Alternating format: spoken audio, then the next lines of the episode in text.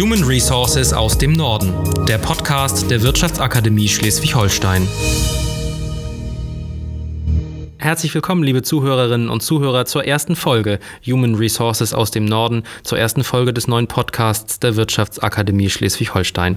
Mein Name ist Jan Martensen, ich bin Autor, Regisseur, Lehrkraft und heute der Moderator dieses neuen Podcasts, in dem wir uns eine gute halbe Stunde mit Experten aus dem Human Resource Bereich über Erfahrungen, wichtige Trends und Entwicklungen im Bereich des Personalwesens austauschen. Ich freue mich auf eine interessante erste Folge und jetzt auf unseren ersten Gast. Er ist Generalbevollmächtigter der Provinzial Nordbrandkasse AG und heute hier, Uwe Honschop. Hallo, Herr Martensen. Schön, dass Sie die Zeit haben, uns hier zu besuchen. Sie waren ja bis September diesen Jahres der Leiter der Personalabteilung Ihres Konzerns. Was haben Sie denn davor und danach auf dem Zettel? Davor habe ich natürlich ganz viel gemacht, aber ich versuche jetzt nur mal das Wesentliche zu sagen mit Bezug auf Kiel.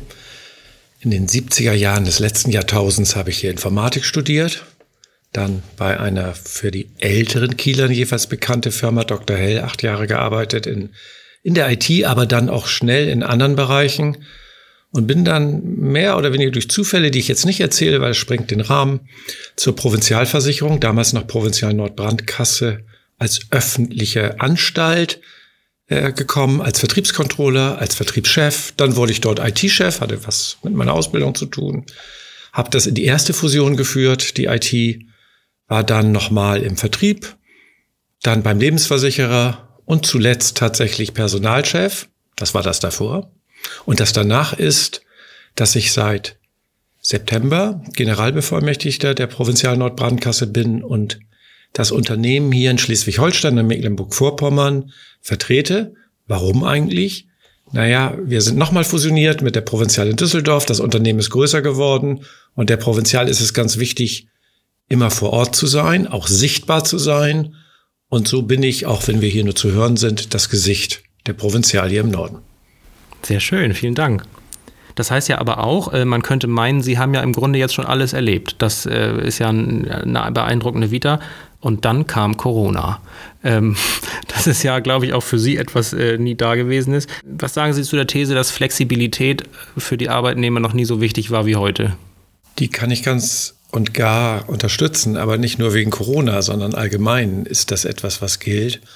Und nicht nur mein eben auf schnell dargestellter Lebenslauf zeigt ja Flexibilität, Veränderungsbereitschaft, die ich immer mitgebracht habe und die immer wieder zu interessanten Aufgaben gehört hat. Das gehört aber heute für jeden Arbeitnehmer, für jede Arbeitnehmerin dazu.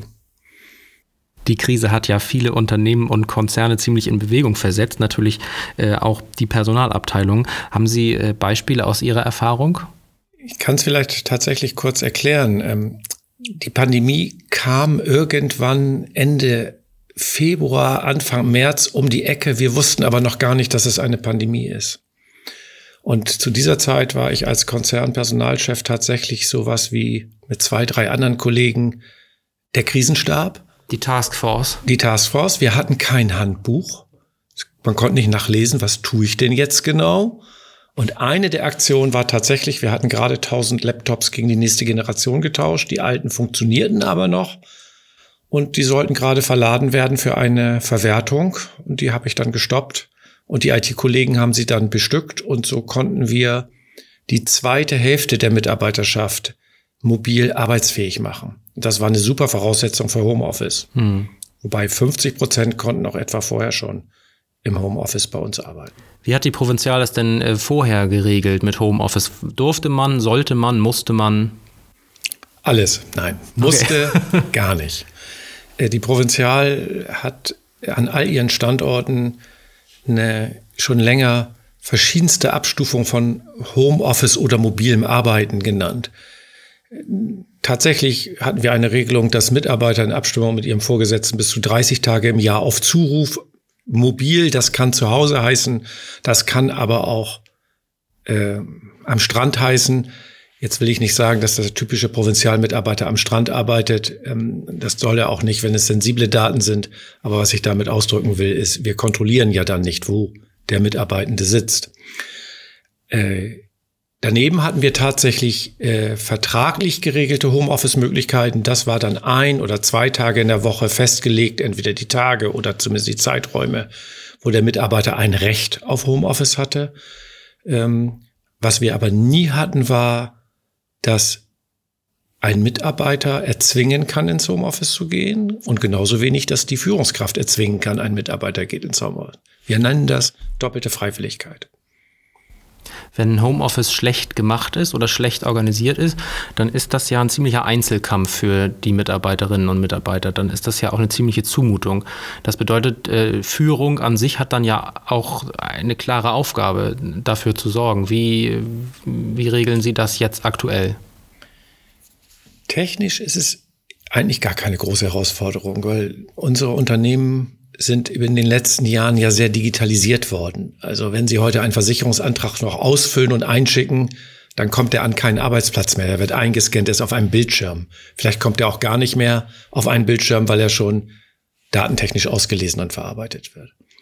Die andere Frage, und die hat sich jetzt in Corona tatsächlich stärker gestellt, ist, wenn auf einmal eine Abteilung wie sie vorher da war, die sich doch überwiegend gesehen hat, auch wenn einige mal ein oder zwei Tage im Homeoffice waren und längst nicht alle, jetzt zu 80 Prozent oder mehr im Homeoffice war. Und da muss eine Führungskraft auch flexibel sein und neue Methoden an den Tag legen oder wahrscheinlich auch für sich selber erarbeiten. Können Sie das konkret festmachen an, äh, ich sage jetzt mal, Handlungsempfehlungen? Kann ich. Meine Kollegen in Personal äh, im Bereich der Personal- und Organisationsentwicklung haben dafür sogar Tipps und Tricks ins Intranet gestellt. Nicht am ersten Tag der Pandemie ja. oder des Lockdowns, aber dann doch nach äh, einigen Wochen, weil genau auch die Fragen hochkamen. Nicht, dass das die Abteilungsleiter, die anderen Führungskräfte schon selber teilweise konnten, aber beispielsweise durchaus auch Rituale weiterzuführen, wenn früher es vielleicht üblich war, einmal die Woche auf einen Kaffee in einem Raum zusammenzukommen und sich nur mal auszutauschen, was gibt's denn Neues, das jetzt online zu machen. Und ob das jetzt eine Videokonferenz ist, mit der wir gestartet sind, oder inzwischen ist das Unternehmen auf Microsoft Teams umgestiegen, ne, das zu tun und nicht nur Arbeitsinhalte zu bewegen. Und die zweite, eher persönliche Ebene ist, dass die Führungskraft sich auch immer wieder im bilateralen Austausch, das kann auch ein klassisches Telefonat dann sein, ähm, erkundigt, wie geht's dir denn zu Hause? Sie sehen ja ihre Mitarbeitenden nicht mehr äh, per se und das, was sonst vielleicht mal auffällt, oh, schlechter Tag oder da ist doch etwas, was bedrückt, was ansprechbar ist, kann schnell wegfallen. Muss nicht, aber kann. Und da haben Führungskräfte in Corona-Zeiten oder vielleicht allgemein, wenn viele Mitarbeitende nicht mehr in der Nähe sind, eine große Aufgabe, die sie nur erfüllen können, wenn sie in Kommunikation gehen. Ja, das ist eine große Verantwortung, die da getragen wird. Ähm, viele berichten ja auch, dass sie einfach traurig sind, dass sie über die Kolleginnen und Kollegen nur noch wissen, wie der Wäscheständer aussieht oder ob der Hund mal durchs Bild läuft. Ähm, und das, das kann ja auch nicht reichen. Ähm, eine, eine zweite Frage, die sich da ergibt, ist, hat denn die Führungskraft eigentlich dann auch Verantwortung über dieses normale Wohlergehen und die Fürsorge hinaus, dafür zu sorgen, dass auch weiterhin Entwicklung möglich ist? Auf jeden Fall. Jetzt haben wir ja noch nicht ewig diese Situation. Und deswegen hat man vielleicht im Staat gedacht, ach, eine Weiterbildungsmaßnahme, die können wir jetzt mal schieben, um mal ein Beispiel zu nennen. Oder sie sind geschoben worden, weil ja auch die Weiterbildungsträger teilweise gesagt haben, wir können gar nicht mehr in einem Raum 35 Menschen haben oder 20.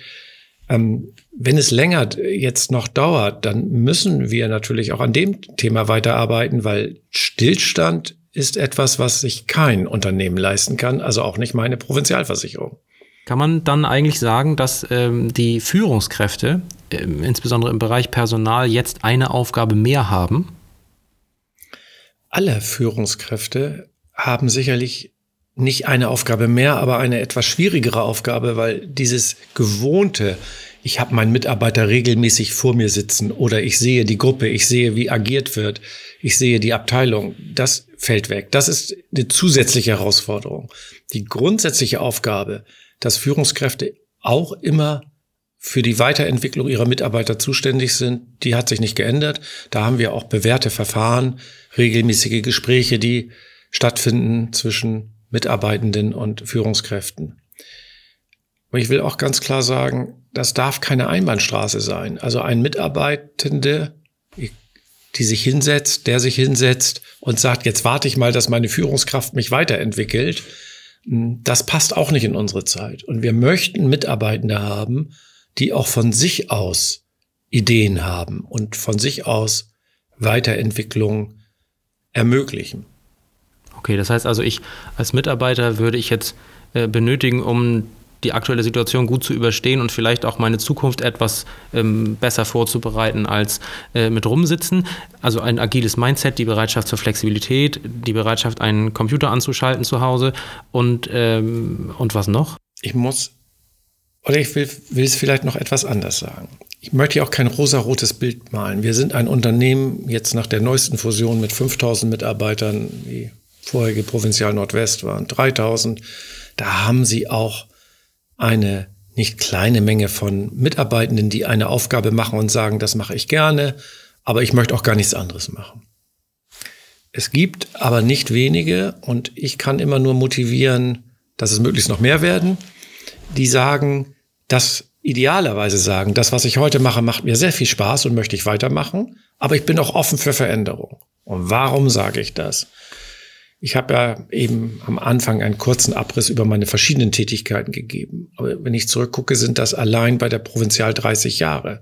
Und eine Provinzial vor 30 Jahren sah inhaltlich anders aus, hatte andere Technik und hatte auch andere Berufsbilder. Und viele Faxgeräte.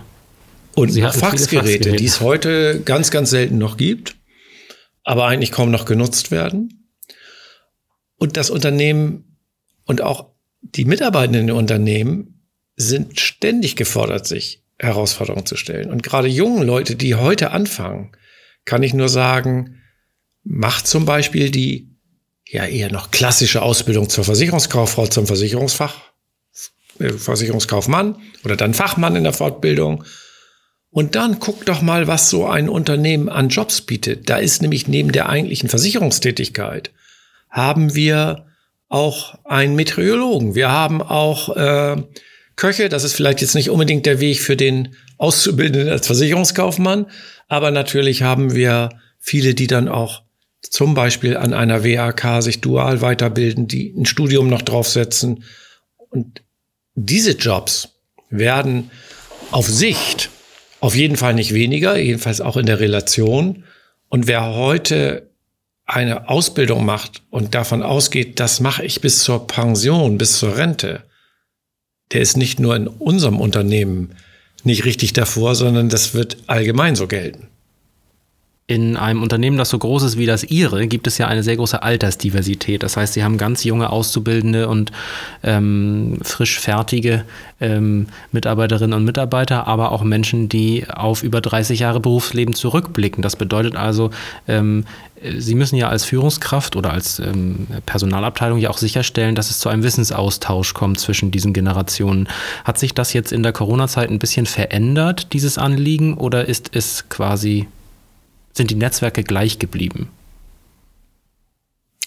Soweit ich das überblicken kann, sind die Netzwerke gleich geblieben. Die Zusammenarbeitsform hat sich geändert. Es wird eben mehr online miteinander gearbeitet und nicht so sehr mit über die Schulter gucken. Ich kann mir vorstellen, dass der ein oder andere Prozess jetzt schwieriger geworden ist, weil eben das Letztere mit dem über die Schulter gucken öfter wegfällt. Per se ist dieses Thema auch nichts, was wir erst seit Corona haben, wie so vieles. Das wiederholt sich ja heute fast in meinen Aussagen, sondern gerade auch in unserem Unternehmen haben wir leider ein bisschen zu wenig von den Jüngeren und ein bisschen viel von den Älteren. Das soll jetzt nicht gegen die Älteren sein. Das kann und darf ich auch gar nicht. Ich bin ja hier 63 Jahre alt und äh, äh, aber äh, wir haben eben genau seit Jahren dieses Thema sogar in unseren Risiken beschrieben, wenn es uns nicht gelingt, jeweils das Know-how der Älteren an die nächste Generation zu übergeben, dann fehlt uns etwas und das kann bis zum Risiko führen, denn längst nicht alles ist irgendwo in Büchern beschrieben, in Datenbanken dokumentiert. Ähm, gerade Erfahrungs-Know-how muss man einerseits, wie das Wort sagt, erfahren, aber da kann natürlich die ältere Generation der Jüngeren eine Menge mitgeben. Wie, wie passiert das denn zum Beispiel bei Ihnen im Unternehmen? Wie, wie kann man diese Erfahrung äh, anderen ermöglichen?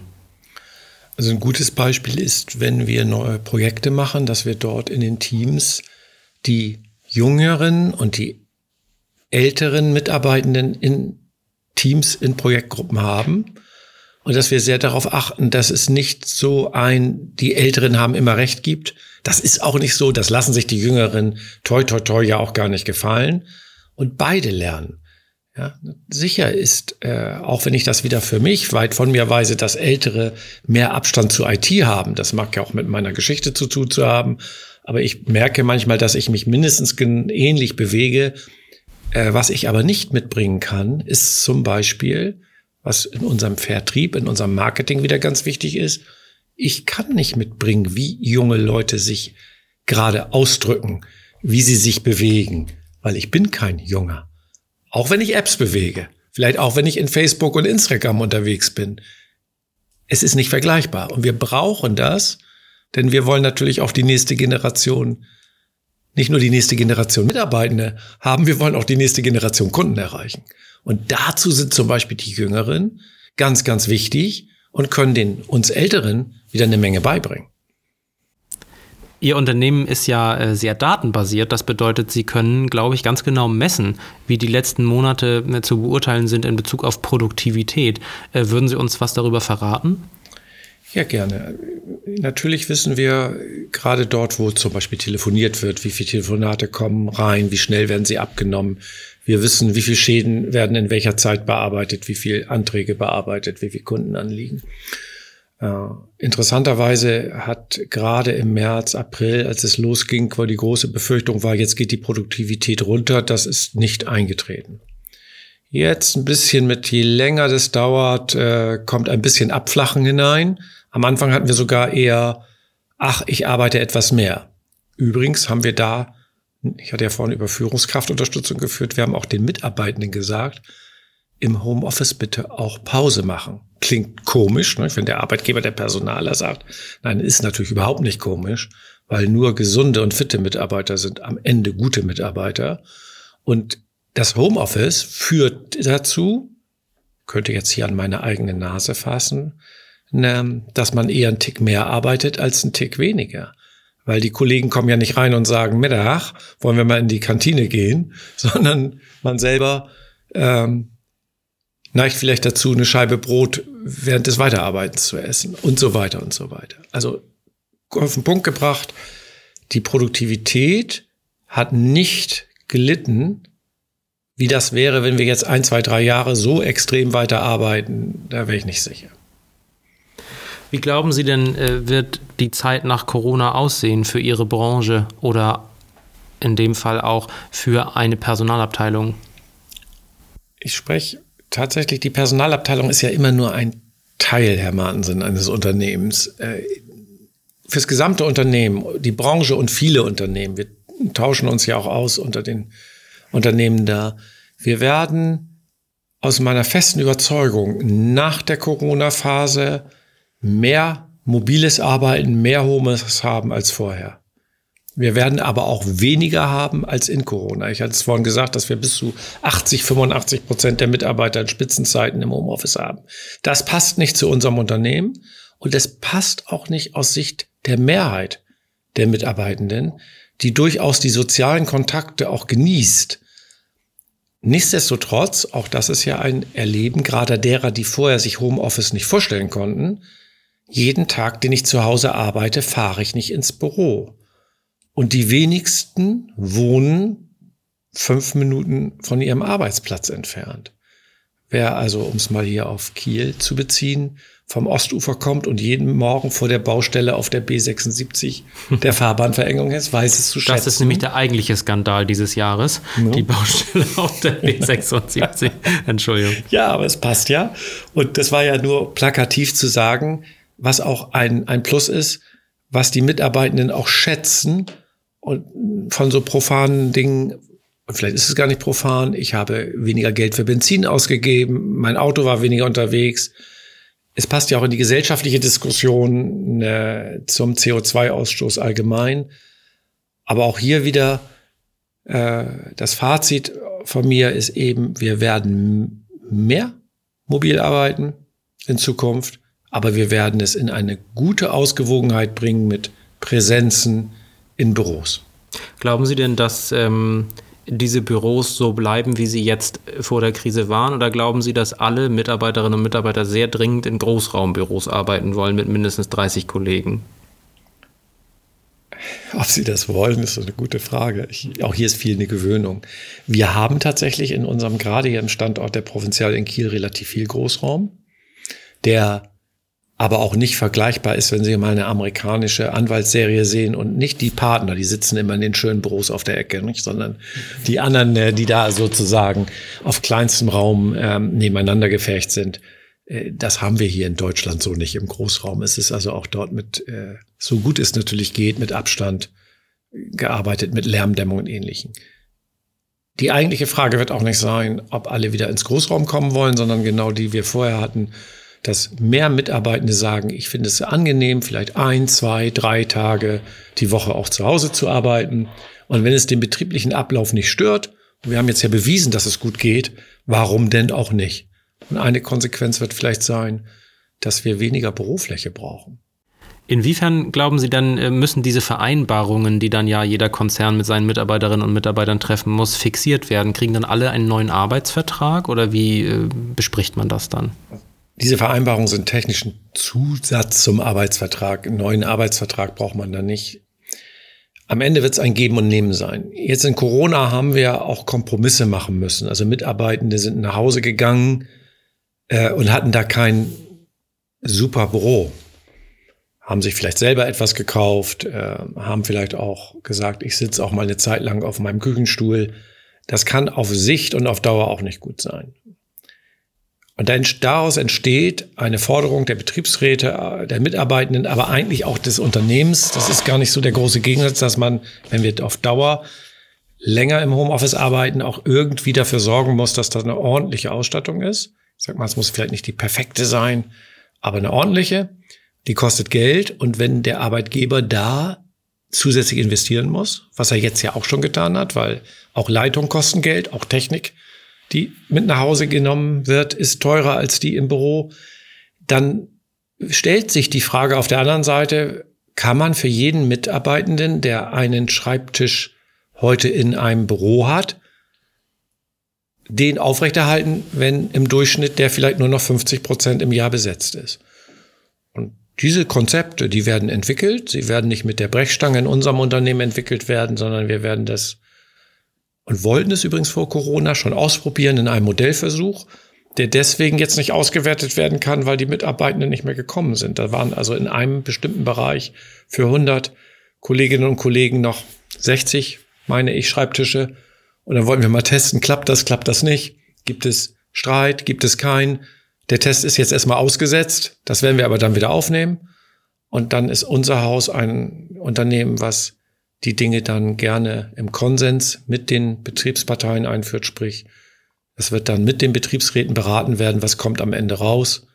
Dann muss es so eine Waage sein, in die packt das Unternehmen etwas rein, für die Mitarbeitenden zu Hause und die Mitarbeitenden packen was rein weil beides aufrechtzuerhalten wird teuer sein. Und falls ich es heute noch nicht gesagt habe, eine Versicherung, auch ein regionaler Versicherer, muss am Ende des Tages so viel Geld verdienen, dass er auch morgen noch für seine Kunden da ist. Aber Sie haben eben mit diesem Thema, das ja eindeutig von Belang ist, ein Thema in Verhandlungen mit den Betriebsräten oder mit den anderen Partnern, äh, bei dem ja tatsächlich, und das ist ja nicht immer so, beide Seiten oder alle Seiten im Grunde die identischen Ziele haben ne? nämlich dass äh, es für alle gut läuft. Wenn man von oben drauf guckt, dann sind die Ziele erstmal gleich und das ist auch gut so, weil letztlich ein Thema, was auch schon vor Corona war, während Corona weiter gilt und auch morgen gelten wird. Wir müssen ein attraktiver Arbeitgeber sein und dazu gehört auch, dass die Mitarbeitenden, gerade die, die wir noch suchen, die noch zu uns kommen sollen, auf der einen Seite, aber auch die, die schon da sind, die wir gerne halten möchten, eine attraktive Rahmenbedingung haben. Im Detail wird es dann sicherlich äh, unterschiedliche Auffassungen im Start einer solchen Verhandlung geben, die meine Kollegen dann später ja führen werden, äh, auf der Personalerseite und auf der anderen Seite auf der Betriebsratsseite. Äh, ich bin aber sicher, dass man sich da einigt, weil es in unsere Welt passt.